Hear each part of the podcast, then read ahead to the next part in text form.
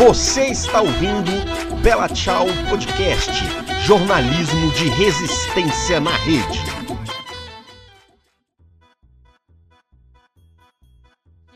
Olá, ouvinte! Essa é mais uma edição aqui do Bela Tchau Podcast, completando aí já dois meses desse projeto. Eu sou Ademar, falo aqui de Brasília. Diga aí, Gibran. Saudações para todo mundo que está ouvindo e acompanhando mais um episódio do nosso Bela Tchau Podcast. E aí, Ademar, qual é a pauta que nós temos hoje?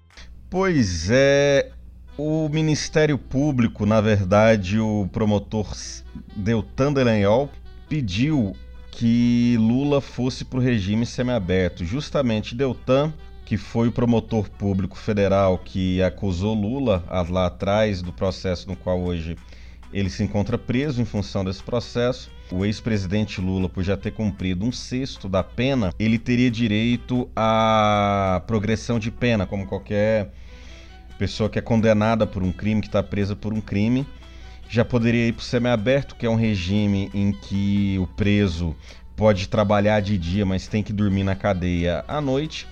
E, para surpresa, o próprio ex-presidente Lula se recusou a ir para o regime semiaberto, mostrando uma situação muito rara é, no sistema penal brasileiro, inclusive alguns juristas estão discutindo isso, que é quando um preso ele se recusa a usar um direito dele. Ele tem um direito, mas ele não quer usar. Aí há o questionamento se o direito é, é disponível ou não, ou seja, se o Lula tem o direito a recusar ou não. É uma situação meio maluca porque o próprio Lula quer continuar preso, segundo carta que ele escreveu, porque ele quer sair de, de cabeça erguida da cadeia, de que ele não quer assumir culpa nenhuma e que de certa forma seria um meio de assumir culpa.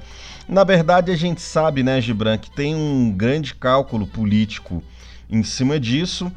E a partir dessa dessa posição bem inusitada do ex-presidente Lula, que já está aí completando é, cerca de um ano e meio preso, a gente pode fazer uma avaliação, inclusive, é, um processo político em volta né, da, da figura que, quer queira, quer não, é a figura política mais importante do Brasil desde o fim da ditadura militar, para o bem ou para o mal, segundo alguns. E aí, Gibran, qual foi o cálculo político que o Lula fez ao se recusar ir para o regime semiaberto?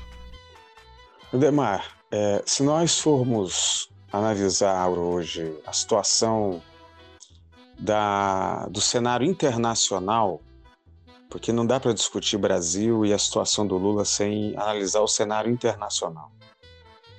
Existem dois grandes presos políticos no mundo. Hoje, um é o Lula e o outro é o Assange. Para mim, esses dois são os grandes dois presos políticos que existem no mundo.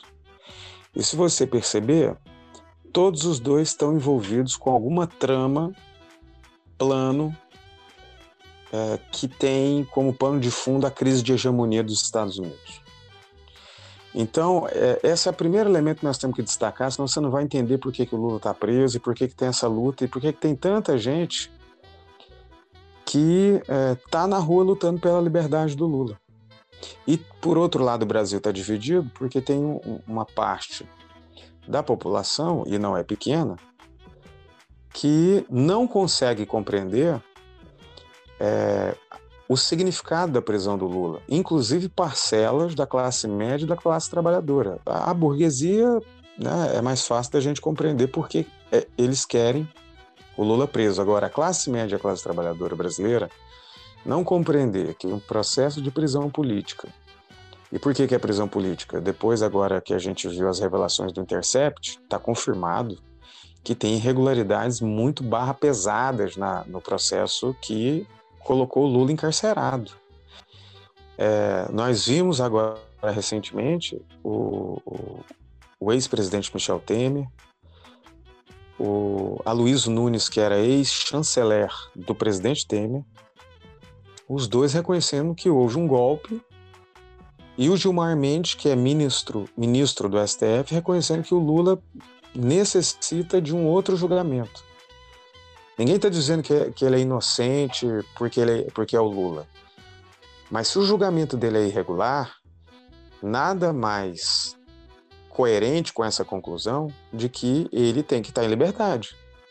Porque se você não compreender esse processo e não concluir que Lula tem que estar em liberdade nesse momento, a justiça vai cometer e vai continuar cometendo mais injustiças por aí, principalmente com quem não tem dinheiro para pagar um advogado, quem está encarcerado de forma injusta, quem é, é faz parte da, da, do povo brasileiro sofrido e que também tem problemas com a justiça e que se for incriminado de forma né, é, ilegal, injusta, exagerada, vai ter sempre o exemplo do Lula aí não compreender que a justiça pode absorver esse esse modus operandi por conta da prisão do Lula é, é, é ingenuidade, é não saber o que está acontecendo no país, é não entender a luta política que está colocada na América Latina,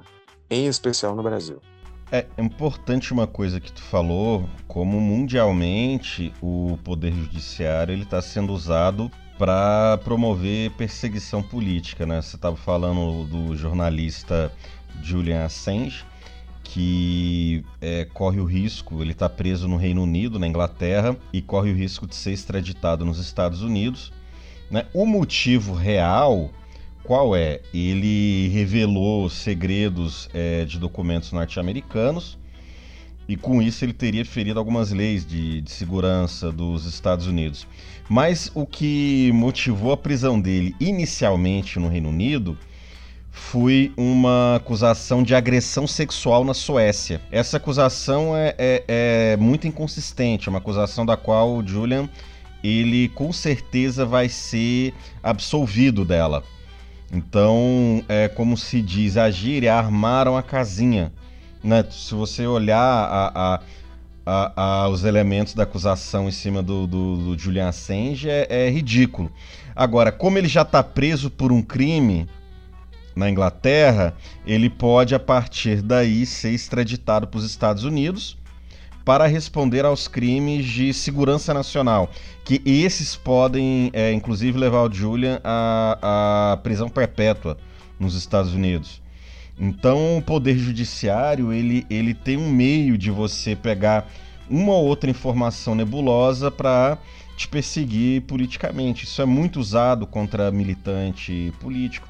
O caso do Lula, a gente, se a gente recuperar a história, ele está preso porque ele é supostamente ele teria recebido um triplex, né, um, um apartamento de três andares no Guarujá, porque a, a, ele teria recebido esse triplex de propina da OAS e teria algumas provas de que o Lula seria o dono desse triplex, o que não é verdade. Há provas e há indícios de que o Lula tentou comprar o triplex, triplex ele custou, ele teria o preço de 3 milhões e 600 mil reais. É um dinheiro que é compatível com a renda do Lula, então é muito difícil um político é, se corromper para comprar algo que ele já pode comprar com o próprio dinheiro dele. Geralmente os políticos se corrompem para comprar, é, para ter um padrão de vida muito maior do que o salário dele permite. E o próprio Sérgio Moro ele reconheceu na sentença que não há um vínculo direto entre a suposta propina e a compra do triplex, porque a única prova é uma delação do empreiteiro do OAS que delatou para é, ter benefício na pena dele. Agora, além da delação, não há nenhuma prova. E não há nenhuma prova de que o Lula seja dono do triplex. Ele nunca usufruiu desse triplex. Então não há provas de que o Lula seja dono, apenas de que ele tentou comprar algo que ele podia com o salário dele, e não há vínculo entre o triplex e a propina, ou seja, é um processo totalmente furado. Você pega aí o ex-presidente da Ordem dos Advogados do Brasil, Marcelo Levaneri, que inclusive foi quem entregou na Câmara dos Deputados o pedido de impeachment do Fernando Collor em 92 figuras do direito como Celso Antônio Bandeira de Melo. Quem já estudou para concurso público sabe esse nome. Celso Antônio Bandeira de Mello, um dos, um dos principais criminalistas do país, Dalmo Dallari, outra pessoa que quem já estudou direito conhece, e inclusive inimigos do Lula, como o jornalista Reinaldo Azevedo, que sempre foi adversário político do Lula, é, reconhecem que o processo do triplex é completamente irregular. Então, primeira coisa que a gente tem que entender: a prisão do Lula é uma prisão é, política, não é uma prisão por algum crime que ele cometeu. A gente percebe isso por essas irregularidades, pelo fato das várias decisões terem sido dentro do calendário político, como você falou. É, a velocidade foi muito grande dessa decisão, foi para o Lula não se candidatar em 2018.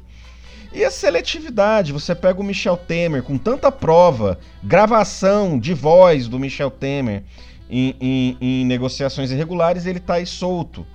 Né? O próprio Bolsonaro, o cara emprega um monte de miliciano no gabinete do, do, do filho dele, dele, né, da família Bolsonaro. O Sérgio Moro é, faz vista grossa para isso. Inclusive, hoje mesmo, o Sérgio Moro falou que não há problema nenhum na acusação de Caixa 2 do Bolsonaro. Tem um escândalo aí do atual ministro do Turismo que teria desviado é, é, dinheiro das candidaturas femininas do PSL para a campanha, inclusive, do Bolsonaro, que configura Caixa 2. Sérgio Moro é alguém com dois pesos e, e duas medidas, né?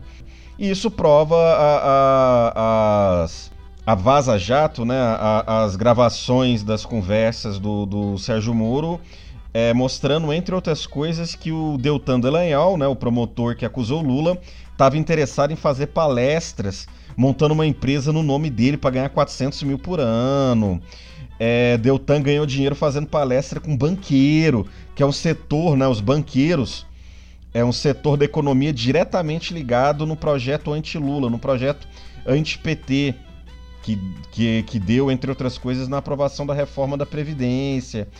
Enfim, combinando, o juiz combinando de, de, com o Ministério Público de trocar um procurador.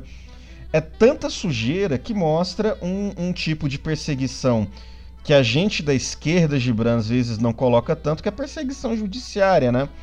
Que é a perseguição do, do, do poder judiciário. A gente às vezes acha que vai vir um militar do DOPS pegar a gente, pôr a gente no pau de arara e não sei o que. Não. Muitas vezes o que vai fazer com que você seja perseguido é um negocinho lá, uma vírgulazinha errada que você pôs no imposto de renda. É uma burocraciazinha, alguma coisa que pode dar margem para o juiz interpretar alguma, alguma coisa de que você pode ter cometido um crime, e aí o direito criminal é mais rigoroso com você do que se você não fosse é, é, militante de esquerda.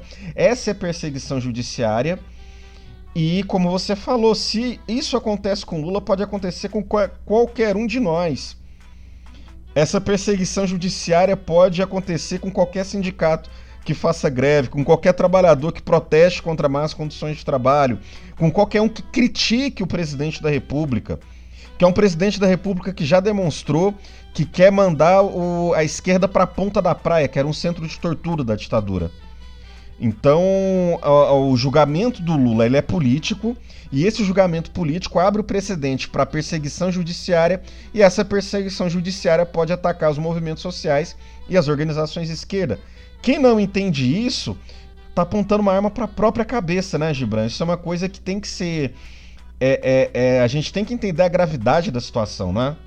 Não, é grave. Eu queria tocar em três elementos. O primeiro, Ademar, essa semana passada, o Bolsonaro fez uma live e ele diz textualmente: ele, ele não ele não está fazendo governo que vai atacar vai atacar direitos democráticos, mas em relação à esquerda, isso sim, isso sim é verdade. Ele quer diminuir os direitos democráticos da esquerda. Ele, ele, ele falou isso. É algo assim absolutamente absurdo. Você sabe por que isso é absurdo? Porque o juiz que encarcerou Lula hoje é ministro da Justiça de um sujeito que profere uma frase dessa. E o cara não fala nada. O cara não dá uma declaração. Se ele fosse um juiz comprometido com os direitos democráticos, ele no mínimo tinha de pedir demissão do governo. Se o Bolsonaro não se retratasse. Porque direitos democráticos é para quem é de direita, quem é de esquerda, quem é de, quem é de uma religião, quem é de outra, quem é de um partido, quem é de. seja lá qual é o, o campo político, social, religioso, é, qual é a comunidade, qual é a região, direitos democráticos. É a mesma coisa que você dizer eu defendo a liberdade religiosa desde que você seja católico. Não, exatamente. Então, assim, esse para mim é o primeiro elemento que você pode já ter condição de, de entender o que, que significa o Sérgio Moro. Tá? Agora, é, o que, que o, é, o, outro elemento importante, o que, que o STF vai fazer? O STF tem reservas democráticas entre os ministros para corrigir isso, porque se isso não for corrigir, eu na verdade acho que o regime democrático no Brasil está passando por um grande teste e ele está sendo reprovado. Agora, se o STF corrigir, libertar o Lula e mandar fazer tudo de novo, você começa a, a, a achar, eu vou começar a achar que a gente ainda tem reservas democráticas. Mas o, se o STF não fizer isso, significa que nós estamos diante de uma mudança importante no, no, no, na construção do, do, de todo o processo do arcabouço jurídico legislativo brasileiro que se desenvolveu a partir da, da, da redemocratização depois da Constituição de 88, tudo isso está tá ruindo. Né? Eu acho que foi progressiva a decisão do STF de é, é, dizer que tem que anular as decisões né, da Lava Jato que teve irregularidades. Agora, quais são os processos? É isso que está em jogo agora. Né? Isso aí, que a Lava Jato já apresenta irregularidades e o STF já tem maioria, uma maioria importante, interessante, de 7 a 4, para anular as decisões da Lava Jato por conta das denúncias da Intercept. Agora Quais são os processos que serão anulados? Essa é a pergunta. O que, que o STF vai fazer? E se o STF mandar liber, é, anular o processo do Lula e colocar ele em liberdade, o que, que as Forças Armadas vão fazer? Vai respeitar a decisão do STF?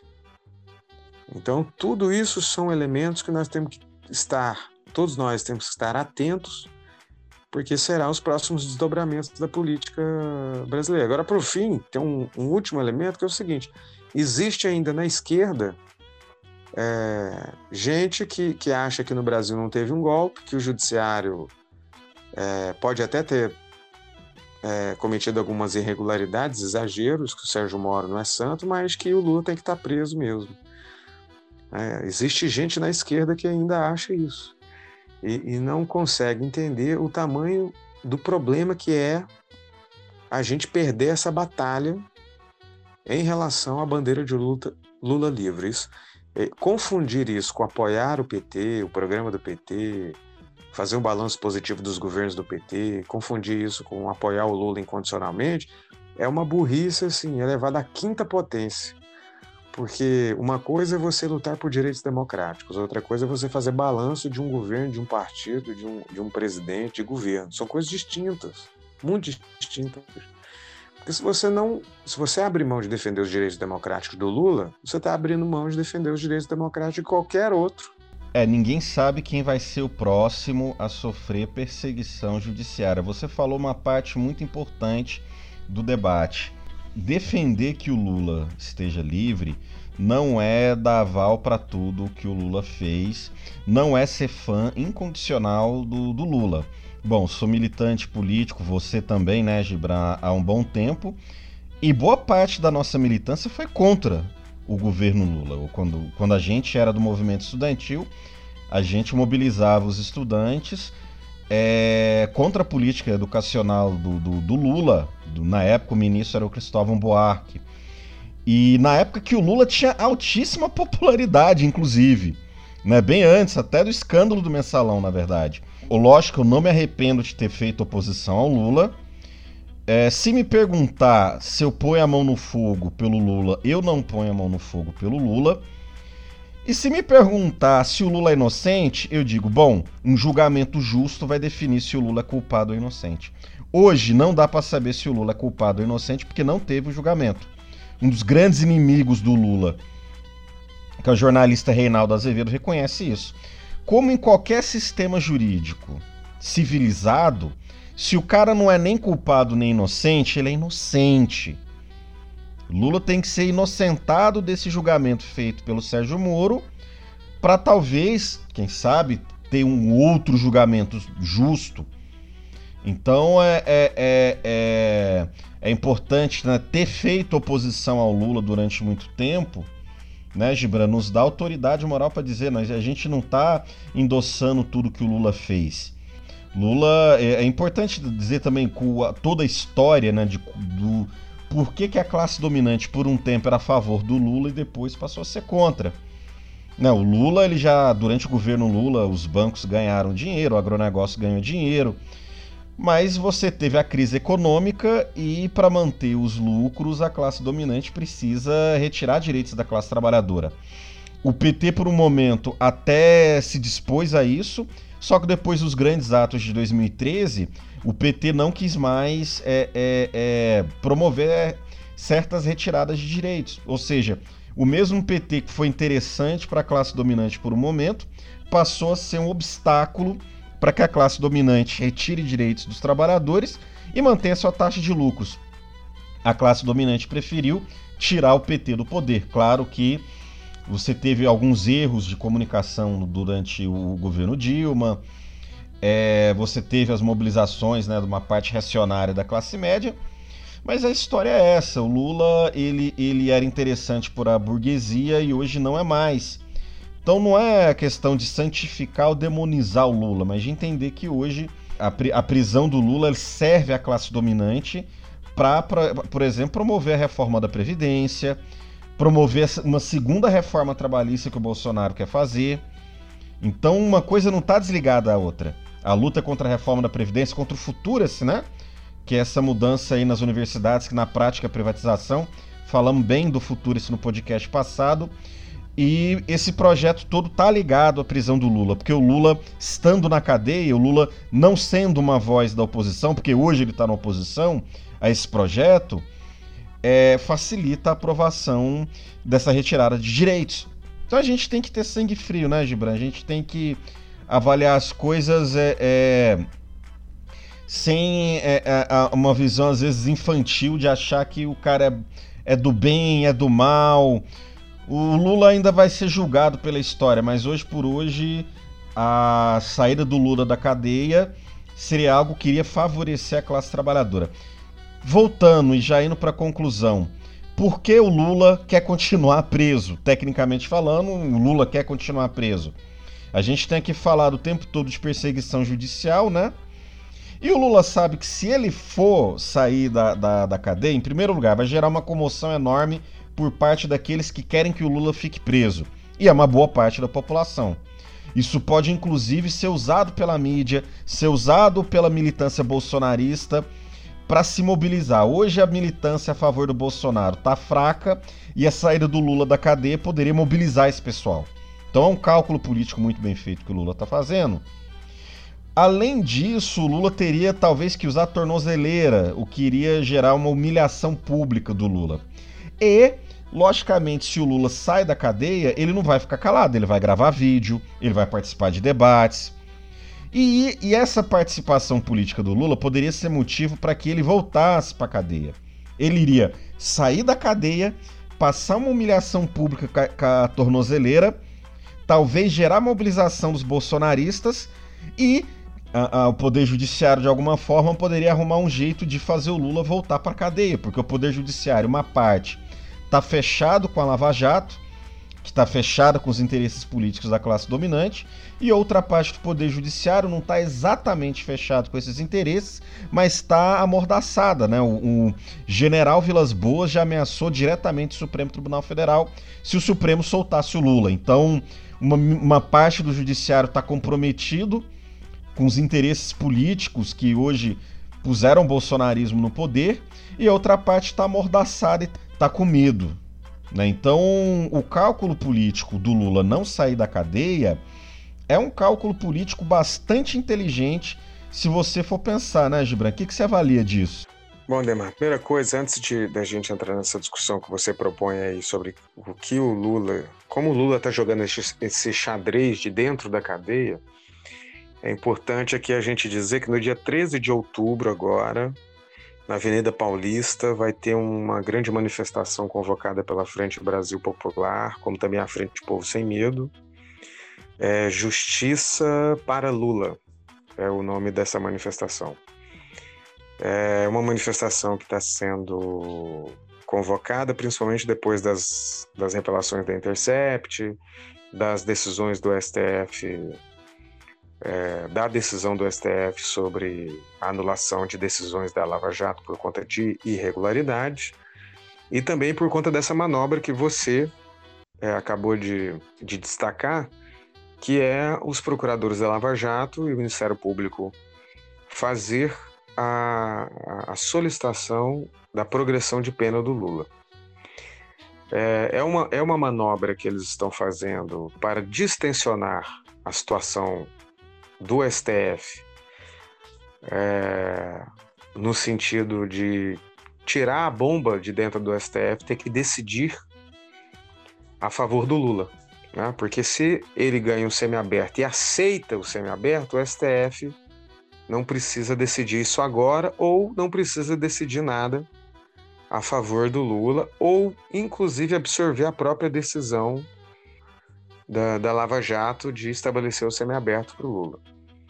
É, só que como como os procuradores da Lava Jato jogaram essa carta, o Lula jogou outra carta.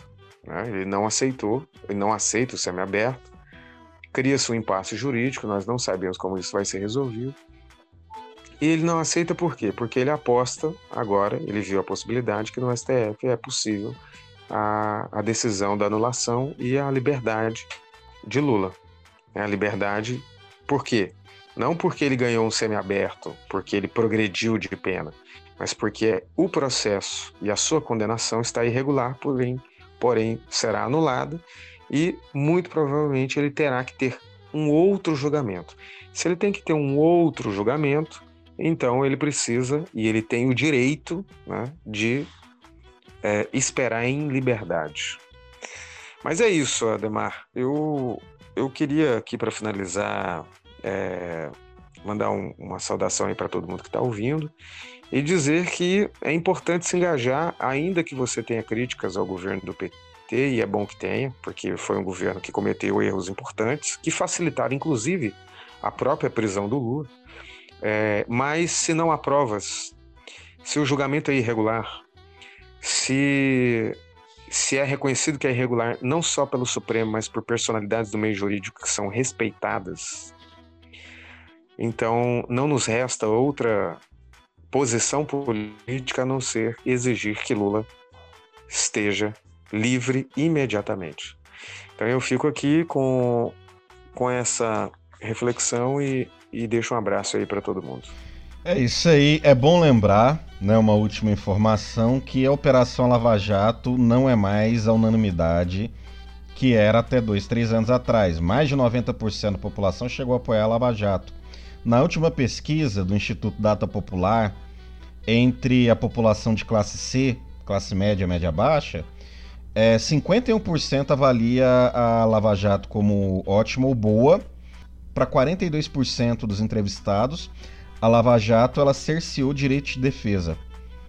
Então, a Lava Jato hoje ela divide opiniões. Então, dá para fazer. É importante essa mobilização. E é isso. Também é importante, né, Gibran, divulgar aí o podcast, o Bela Tchau Podcast. É importante apoiar aí a mídia alternativa, a mídia de resistência. Até a próxima edição e abraço aí aos nossos ouvintes. Valeu. É isso aí, todo mundo que ouviu, faça o favor de compartilhar, porque aqui é um trabalho que a gente faz, militante, voluntário, que ninguém está pagando nada por isso, mas pode nos ajudar divulgando o nosso podcast. Um abraço, Adelmar. Você ouviu Bela Tchau Podcast, jornalismo de resistência na rede. Até a próxima!